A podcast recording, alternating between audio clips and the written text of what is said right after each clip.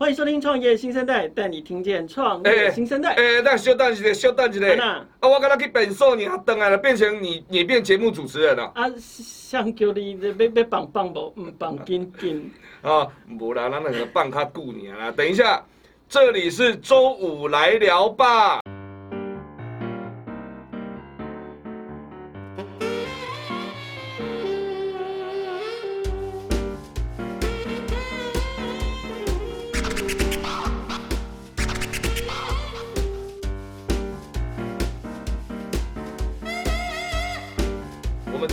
音版哦，你可以上 YouTube 搜寻“当大叔创业时”，就可以看到我本人的帅脸哦。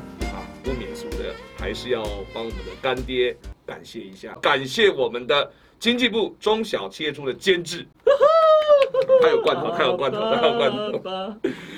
好，爸爸，你莫对我讲，每终于碰到一个比你还暴躁、还比你还失控的来宾，这样。没想到我当当来宾这么失控。你也是，你也是失控。对，我们赶快把窗户打开，看到彼此。好，来，好。然后我们新创企业在没有疫情之前，哈，大部分都是借由到国外参展，然后去认识国外的投资人，拓展海外市场。但是去年二零二零呢，COVID-19 全球蔓延，对，超恐怖的。然后我们新创也没办法参参展嘛，没办法出国，这个算是遇到相当大的冲击哈。那更别说有些年度的重大展会。纷纷都取消，像是很重要的世界行动通讯大会啊，MWC，向来是全球通讯业、科技业一年一度的盛事，结果因为疫情取消，直接损失五亿欧元，新台币超过一百亿。啊，然后厂商只能认赔嘛，然后改成线上发展产品啊，啊这个发表新品，周边带动的 MICE 产业，包含航空、观光、饭店这些。全部哀鸿遍野，整体营收损失难以估计哦。但是哈，策展人、策展这个行业是我看过最灵活的职业哦。他们跟我公司光合感知，哈，也是因为 COVID-19 的关系，开始有了很多的这个合作哈。因为要发展很多线上虚拟的这个呃展览或是会议的系统哈。那在呃展会系统里面，呃。很多线上展览、线上会议、线上会展的这个系统开发出来以后，让每一间参展的企业可以透过滑鼠简单就可以操控三 D 的全景的这个展摊，然后设置专属的摊位哈。那呃还可以跟公司的这个影片呐、三 D 的素材做很多的互动，然后更重要的是还有什么交换数位名片，后面可以接大数据行销等等哈。哎，不小心讲到这边，好像就变成叶配了。对，直接讲完这集没有关系啊。OK，好好转回正题。介绍我。好，转回正题，今天要来跟我们的大来宾来好好聊一聊啊。那如果你是台湾的新创，你还没有听过他的名字，那就代表你创业的不够认真啊。不要这样，不要这样。好，刚刚那个就是本人的的的立场，绝对不是小编写的哈。好，他就是我们 Meet Taipei 创新创业嘉年华的策展人。陈凯尔，先请我们现场六百万个观众朋友给我们陈凯热情的欢呼。六百万到底哪里来的？你有阴阳眼哦。好，各位听众朋友，大家好，我是创业小聚的凯尔。全台湾的创业家应该都知道创业小聚在做什么啦。那但是以防万一，可能在听的有些观众他是创业的 newcomer 菜比巴还不知道啊，那可不可以？比巴你讲哎哎，小编讲的，不是我讲的。所以哈，我们还是先请凯尔跟大家自我介绍一下创业小聚 Meet Taipei 跟创业新生代之间的关系是什么？好，谢谢 Joseph。呃，新创这件事情就是这样嘛，新创新创，所以永远都会有新的创业家出现，所以。确实有人如果还是不认识创业小聚，是一件很正常的事情哦。创业小聚是数位时代这个媒体集团底下的一个专门在发展创业社群的一个品牌。对，那其实概念很简单，我们主要就是透过媒体跟活动这两只左右手，来建立经营跟推动创新创业的这个社群发展。那最主要就是说，我们希望可以协助台湾的创业者能够对接在创业过程中需要的资源啦。关系链接啦，然后资金啦等等的，所以呃，虽然说它是一个社群，可是你也可以把它具体化的去想象，就是说它很像是一个机会平台，让创业家可以在这上面找找机会跟 meet 可能的机会。所以这就为什么我们的品牌的英文名字叫做 meet。那我们大概是从二零一一年开始，就是持续不断的采访新创公司，然后每个月来举办这个社群的交流会，然后呃也是从二零一一年开始，每年都会举办趋势年会啦，然后邀请创投来一起参加一个 demo show，我们选出年度的这个三十强的值得关注跟精选的新创公司来来进行 demo。对，呃，我们在二零一四年还多开了一个系列的活动，就是每一季会做一个企业媒合会。那个时候我们就开始关注企业跟新创之间有没有什么可以合作的机会。嗯，那呃，二零一四年又又做了另外一件事情，我们就是把 Demo Show 扩大变成一个创新创业的展会，因为我们觉得那个时候台湾的这个创业风气呢、风潮呢，还有能量已经足够强大到可以支撑起一个有多元化活动，然后大型的展览。所以我们从二零一四年开始发动了 Meet Taipei。所以很简单，你就现在看 Meet Taipei 这样的一个一个多元性的展会，你就可以。看到就是说它，很像一个一个 startup ecosystem 的这个模型缩影，就在那几天之内同时发生。那当然，呃，内容也是哦，就是说，我们二零一四年才开始自己的网站，然后二零一六年我们开了英文网站，二零二零年我们开了 podcast。所以大家可以可以就是发现，就是说，创业小聚的发展其实就是 follow 这个台湾新创团队的需求，他们大概需要什么事情，我们就逼自己尝试跟跟。呃，培养长出新的技能树，然后去满足台湾新创在发展过程中他们所需要的东西。那呃，媒体这块，我们就是希望说，只要能够让台湾新创可以在网络媒体这里面留下声量跟足迹的好尝试，我们都会去做。所以这大概是创业小去做的事情。诶，其实哈，我自己是从二零一七创立我们光和感知啊，是也算是在台湾新创界的新兵。但是从二零一七开始，我就发现。其实台湾的新创环境、创业环境其实相对是非常友善，在全世界来说，其实是对。而且当时我们刚刚在台北市登记成公司没有多久，其实我发现你们就找到我们公司。讲真的，就是说，因为我自己是新创呃业者哈，所以其实我觉得台湾新创界之所以有今天这样蓬勃的发展，其实创业小聚、米台北跟陈凯尔这个 IP 绝对是功不可没。谢谢谢谢。真的，因为哈凯尔就是这样子啊哈。你看现在有在听那个呃。呃，不管你是看 YouTube 看影片，或是听 Podcast，真的，你本身如果是新创业者，或是准备要投入新创的话，真的要赶快扒紧他的大腿，因为哈，我们凯尔哥在新创界真的是话最也跟党的。没有了，没有那么夸张。我，但是我，我，我必须说，我比较有自信的说法，不，不会是话剧也跟当。比较有自信的说法是，我真的是还蛮替台湾新创团队，就是无怨无悔这样子。那所以，呃，就像开头我们讲的嘛，其实，呃，身为呃你这样子的角色，其实我们我们三号可以叫做他是一个策展人，对不对？对。因为你也同时做名台配，对吧？对。我今天访问他，其实我很紧张啊，因为他是我们这个新创界的。巨头哈，没有没有了，他我也很紧张，因为其实就是我们 现在正在忙策展，所以对对，我就想问你这件事，我要赶快去赶通告。哎哎，对对对，因为因为这两年策展，因为 COVID nineteen 的关系，对呀，那你你你你你还，尤其像今年呢，二零二一，你还要坚持同时办线上跟线下，对，你还不停办线下，那你难道现在不会也是手心发汗，然后心小心脏快跳出你的这个小咽喉了吗？十月以来好一点啦，但是确实在九月底以前，我们这一件对于对于策展这件事情真的是亦步亦趋，然后也如履薄冰。对，那这这完全不是客套话，就是说，呃，确实，呃，谁都没有料到台湾今年会来这一季回马枪。对，那刚刚就是问到关键，就是说为什么我们还是坚持？其实还是回到我刚刚前面那个题目谈到的事情，就是说，嗯，我们还是回应。新创圈、新创团队的需求嘛，是对。那呃，尤其在对我来讲，在这个最最最艰困，或者是说呃最冷酷的这个僵局里面，其实对很多新创公司来说，他们无非都需要一个大的舞台，对，让自己被冻了半年的手脚好好的动一动。我觉得它就是人际关系跟商业关系里面一个实际的需求。对，所以。呃，实体的需求一定还是存在的。那如果在许呃允许的情情况许可的状态之下的话，有机会实际的举办实体活动，我们还是希望可以尽一切可能把它达成。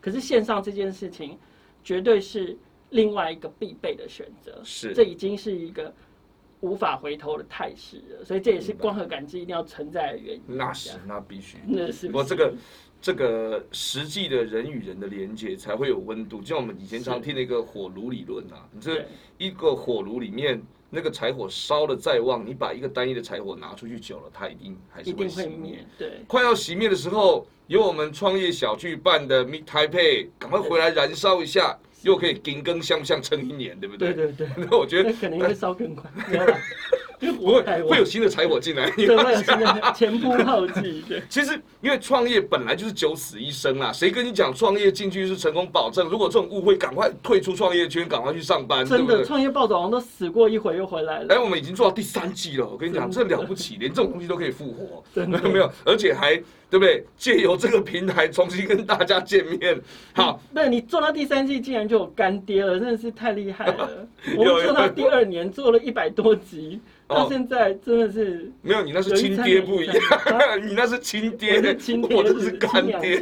对。对，没有，我要讲的重点是说，Meet Taipei，然后创业小聚这样子的活动，它真的是所有创业者的火炉，我认为真的很重要，真的，因为其实你自己在前面走，创业是一个前无古人的事情，尤其所所谓的新创，你所做的事情几乎都是人家没有做过才叫新创才，叫新创啊不，然就只是叫做创业而已。对对不对？所以新创是前无古人，但是后面一定会有来者、啊。对，所以你在走的前面的每一步，其实是非常具挑战性，需要很多的资源，需要很多的很多的 support。所以其实我是很感念哈，这几年不管是从呃在台湾社会啦哈，不管是政府的资源，或是像民间像有创业小聚这样子的团体哈，给很多新创一个好的环境去发展，是感同身受的。在这个环境里面走的之孤独哈，之痛苦。那如果你这个心理素质稍微没有这么强悍，又没有火炉，真的是很容易就熄那把。对啊。不过其实就像 Joseph 说，这也不是单单是只有数位时代或创业小聚这些功劳，是就火炉这件事情一样，只有一支柴火，不管它多粗多大，它还是会有烧完的一天。对所以就是要靠大家，这就是为什么其实呃。Meet Taipei 它这这个展会，它其实也渐渐变成一个平台，对的，就是说大家都要加入。对像像我们也采用很多很多新创的服务啊，比如说我要做线上展，我可能我我我就是要找光合感知啊，然后我们有非常多政府计划投入啊，然后也有企业的支持啊，等等等等，一定要大家聚在一起。所以我觉得 Meet 这个精神，它很抽象，可是可是呃，就是要聚在一起，它就会有化学作用的发生。我们说不，我们说不准。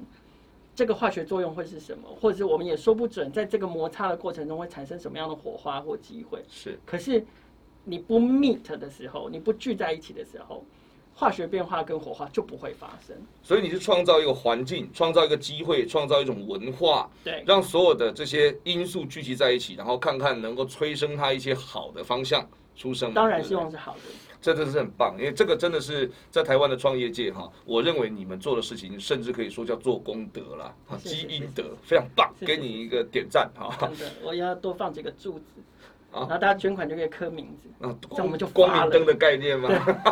我可以帮你做 AR 的，可以的，哎，更节省空间，可以无限放，还有支支援 Apple Pay 各种线上支付。OK，好，直接串金流，拉回来。好拉回来了。O M O 啊，没有讲到们现在不是，要讲那个对，我们现在讲到 O M O？新科技对策展工作的改变。对，好我我我们虽然刚刚是在是在冷消微，可是说真的，这是做得到的哦。是它也是一个 model 来。我跟你讲，线上 AR 光明灯还真的是有那个什么 g 在找我们做的，这不是在乱讲的。但是好像拉回来哈，因为 COVID-19 呃来了以后，它对很多行业，尤其对策展行业，它是一个巨大冲击。是那其实呃线上会展这件事情，在二零二零之前其实都有在谈，但是都是来假的，因为大家就是那个所有的 stakeholders，其实它的 focus 在更多在线下。对但是因为 COVID-19 的关系，全世界时空断裂，不得不做线上，对对不对？甚至不得不去思考未来怎么 hybrid。某种程度我们是被逼的、啊。对呀、我明白，去年都是这样嘛。可是上去才发现，哇，制高点站上去以后，前途一片空白。对，不是美好哦，不是不不，但也不是黑暗，也不是黑暗，是空白。对你根本不知道要怎么样去把这件事情所有的利害关系者串结在一起，让它变成一个可持续的模式。对，所以我们从几年前哈，一直新的科技讲了，从零售很多的呃空间，很多是讲 O to O。那各位观众，很多什么是 O to O？其实大概就不外乎就是说。你以前 O to O 就是 offline to online，或是 online to offline 哈，这个概念是 one way。对，它是一个 one way，就是说我想要呃看一个衣服，我可能到线下去试穿，但是线下人家库存的这个空间有限，所以我到线上去采购。对。但是这个 O to O 已经是一个 old fashion，新的模式叫做 O M O online 或是 offline 去 merge online 或是 offline。对。所以就是 O M O 的时代来临哈，它可能更像是说。O offline 的人，他可以透过 online 的行为去更好知道他的这些客户的这个关系，对，跟客户的这些习性，好，可能是客户的接接触到这个 CRM 系统以后，把所有的 data 给了另外一方。我是 online 的人，知道 offline 的行为或是反向操作，可以让不管是 online 跟 offline，让用户能够更快速的，好取得透过资料库的连接以后，有更好的这个呃行销的效率哈。我们都说。在后疫情的时候啊，这个所谓策展科技会变成一个新的一个趋势，跟新的一个需求。我就想跟那个凯尔哥这边聊一下，就是你认为在后疫情时代，呃，透过新的技术，这种所谓的会展或是策展，会透过怎样的这个 hybrid 线上或线下的这种新的技术，产生什么样的改变或趋势呢？好，那呃，现在谈策展这件事情好了，就是说，对，呃，各行各业都被迫数位转型，包含策展也在内。是的。那呃，我在这边我也不会言，就是说，在数位转型这条路上啊，就像刚刚 Joseph 讲的，我们我们走上这条路之后，发现是一片苍茫，你不确定走对方向还走错方向，然后呃，不是。不一定前途无光，可是其实也缺乏指引，所以，呃，很多时候在我们最看重，就是在在在展的过程中，其实我们最重视的大概就是两件事，一个是一个是体验，一个是再来一个是这个使用者的流程。是是是。只是它的难题在于，我们面对的使用者不只有一种人。对。我们的使用者包含了观众，我们的使用者包含了来参展的人。我们的使用者也包含了来这边做出表演，包含了呃演讲啦，对，包含了评审啦这类的人。我们的我们的这个这个 user 也包含了呃，就是其他的策展伙伴。对，对，所以呃这件事情的难度在于我们要面对的这个刚刚 Joseph 讲的 stakeholders 太多种了，然后每个人都有每个人不同的流程。对，然后每个人我们都要带给每个人。每个人在不同的阶段有不同的体验。从比如说，光以策展伙伴来说好了，在策展的阶段，他他是跟我们一起策展的人，所以我们要告诉他新的工作方法，我们要告诉他新的工具，然后我们要告诉他不同的策展逻辑。嗯，可是到了展出的过程之中，他跟我们一样是那个 presenter，是把策展的结果呈现给观众或呈现给 visitor 的人。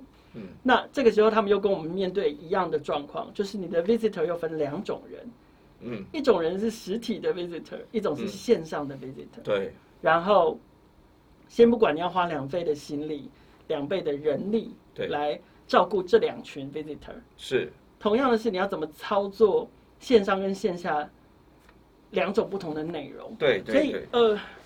像第一年，坦白说，第一年我们对于线上展的想象是复制，是，就是我 clone 一个线下展，对对对，到线上去，对，OK，我用相同的逻辑在做事，我甚至连展出的时间都大同小异，懂懂懂。可是到了今年，我们就更加的在思考，线上展完全是线下展的呃复制品吗？嗯，还是它其实势必应该要做出区隔。我觉得所有还是要回到人原本的体验跟流程这件事情。面对面对更高端的科技，或者是更高境界的一个数位策展的环境，如果我们还是没有办法针对，就是就是人的人在线上的流程跟人在线上的体验，做透彻的分析跟了解的话，那我们还是没有办法把那个工具用好的。那我非常同意你讲的一件事情，应该大家还是要把精神跟时间回到这件事本质上面。比方说互动的本质，展览要人家做曝光，然后做很好的这个呃用户体验的这个本质上面。但是我们过去花了太多的时间在做所谓的啊宣传、教育、资料的上架。对，我们的客户几乎哈有十个在策展的时候，我们跟去办说明会，然后这些用户在呃把资料上传到云端的时候，都说：哎，那我这个。那个策展期结束了以后，是不是就不能用了？很多都是不能再用了。策展结束就结束了。所以现在我们的想法是说，我们帮每一个厂商都做一个可以永远跟他的摊位，你随时可以在上面更更改。你今天你要办一个展览的时候，邀请他，他同意 teleport 过来结束，我们就不需要再去做很多的这种所谓文书的处理啊。然后平常他也可以把这个东西拿去做他的 sales key。OK，这是我们。我们广告时间，对，就是在工，这是在工作方法的，对，在工作方法上面的的这个，终于理出一套头绪跟一个 SOP，未来可以这样子做。总而言之，就是说这件事情，我相信到了明年的这个时候，我们又会有新的体会。对，那如果 Hybrid Exhibition 做这个线上 OMO，这是一个趋势，不可逆的。那我们扮演工具的这种。呃，提供者的公司应该好好扮演好，去思考这件事情怎么样去帮助我的客户加值，不不是喧宾夺主啦，就是让我们的服务的策展公司能够成本办得更低，然后呢效益能够更好，然后这个效果也能够更持续。因为所有的趋势都表明，在未来哈一定会进入元宇宙，万物开始在三 D 化、AR 化、VR 化。当这个三 D 化的过程完成以后，会进入一个 Metaverse。现在全世界都在讲这个非常热的这个名词，大家都在尝试这件事情。对啊，跟什么不可取代性区块链绑定 NFT，所有这种沉浸体验，啊，另一个世界哈，这种 teleport 这些全部都结合在一起。你有没有想象过，当这些条件越来越成熟的时候，甚至连我们的 Meet Taipei 或者其他的策展也会做很大的改变？我觉得这一定是有可能的，可是在我目前的理解跟想象里面，对，第一个它一定要普及嘛，对，所以普普及化这件事情，如果它是一个已经成立的前提的话，那大概不用不用多谈。对，第二个是在设定上面，我还是认为它会是一个全然不同的世界，嗯，也就是说，呃，它可能会成为呃另外一个现实的存在。我我不觉得它一。一定会成为是现实世界的延伸，它很有可能是第二世界或者是第二文明。那将来人类可能会很辛苦哦。比如说我做展，我可能实体，因为像现在线上跟线下，我们刚刚讲的是 OMO 嘛。可是未来有有没有可能这个 Metaverse 跟我们的这个现实世界跟我们的 Reality 其实是独立存在的？但是它又是同时并行，因为我可以在我可以在这个世界进行。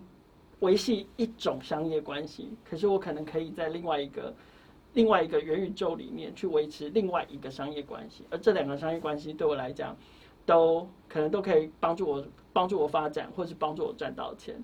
这个是我目前对于 Metaverse 的的终极想象。那凯尔可不可以给我们新创业者哈要去参加这个展览之前有哪些要注意的事项呢？或是近年来有哪些绝对不可以错过重点的新创展览呢？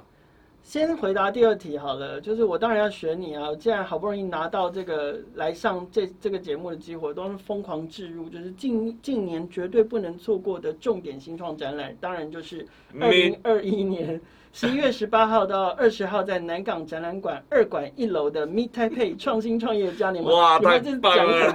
好完整。而且说认真的，回到回到原来的题目，就是新创团队，呃，还是一样，当当然。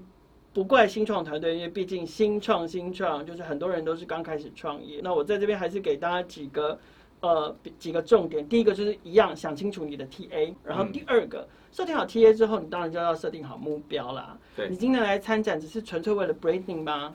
可以，也可以哦，很开心，就尽情的做形象，让大家看到说这是一家非常 active 的新创公司，嗯，很热情的新创公司，或技术力很强的新创公司，或是怎样的新创公司。或者是呢？你是希望可以争取到媒体的媒体看见你，所以希望媒体多来采访你，在曝光上面；或者是你希望是来收集名单的，像 To C 的有的新创公司就是觉得来密太配，因为人潮很多，所以我就发问卷，OK，或者发 coupon，然后我就可以收集很多名单，有名单我就可以来做开发，OK，他们也很开心，好，然后要不然就是想要拿到订单，B to B 的想要拿到真的企业客户的订单，这也是有可能的。当然还甚至有的新创公司会设定好，我是我来参展某部分的内内部的原因是为了要练兵。就是说，哎，我的行销的同事啊，或者是我公司内内部的同事，其实他们都没有来展会做行销的经验，所以我希望透过参展，然后把呃，就是我公司的人都拖出来，然后反正我就是告诉你们，你们要好好的表现，要要练习站出去发 DM，要练习，只要有人凑上来，就要马上开始打开 pitch deck，就跟他解释我们是一家什么样的公司。那当然，就是这些目的你都弄清楚之后就。Always be prepared。参加展会这件事情，就是要 dare to show，然后勇敢的表达自己，永远都要准备好呈现自己公司的样子。不管是媒体，是任何的露出，是消费者，是客户，是投资人，是买方，对，来找你的时候，你永远都要有那一套，或有那一个人可以应对说。他所提出来的所有需求跟问题，我觉得这才是参展应该要的态度。然后最好中英文都要会。对，真的。所有那个要来参加呃今年的新创展的团队，好，那千万要把我们陈老师的话听进去。谢谢。对啊，噔噔噔，呃，勇敢的走出去，这个很厉害，很重要哈。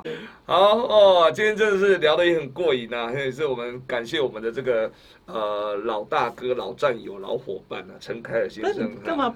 刻意要把我扭曲成我好像已经六十八岁的样子啊！没有，在我们的心里面就像国父一样的存在。我明明声音听起来就是啊，那你也你也特别强调是声音嘛？OK，好来，Anyway 哈，呃，很高兴哈，那呃今天能够在这边采访到我们的陈凯尔哈，详细的资讯，那也希望大家能够搜寻 FB 收五来聊吧，你就可以看到活动的最新资讯。那希望我们不见不散。谢谢大家，米太佩姐。Google 小姐说还有花絮哦。啊，哇，怎么我前面引言这么长，开场两分钟哦？就走路就会碰到，买个咖啡就饭团，哎，今天早上吃本丸啊？那怎么又是你？对对对，今天饭团不加蛋哈。哎，这就是就是那个老夫妻那一个餐车嘛，对不对？没错没错。然后我们连早餐太晚去会买不到呢。我知道啊。好，他的紫米。其实不错，OK，好。好，那么后悔不要做这个光合感知，赶紧去卖饭团好。你做他的加盟店，等下这一集会讲到五点半以后，这样是不可以的。很多日本的那个蒙阿波，就是在他家后面挖一埋一个洞，然后嗯嗯嗯，然后可能就像是他可以去特例屋采购相关的东西，然后自己在自己后院 DIY 的意思。对，但我我我这样讲可能不对，可能人的印章可能我们在台湾我们用印章，可能你要雕梁画栋的也有，你要刻一个原子章也有。在日本墓碑也是这样子，你也可以雕梁画栋，你也可以比较简单，但很多就是就就是这样，你知道，你可以自己去采购，然后采采一尊在那边这样。做坟墓就像设免治马桶一样简单，这种概念。然后我我就在想说，让他们要怎么去做 marketing？我就我就有这种比喻，但今天晚上回去大概会被鬼压，就是我得罪太多人。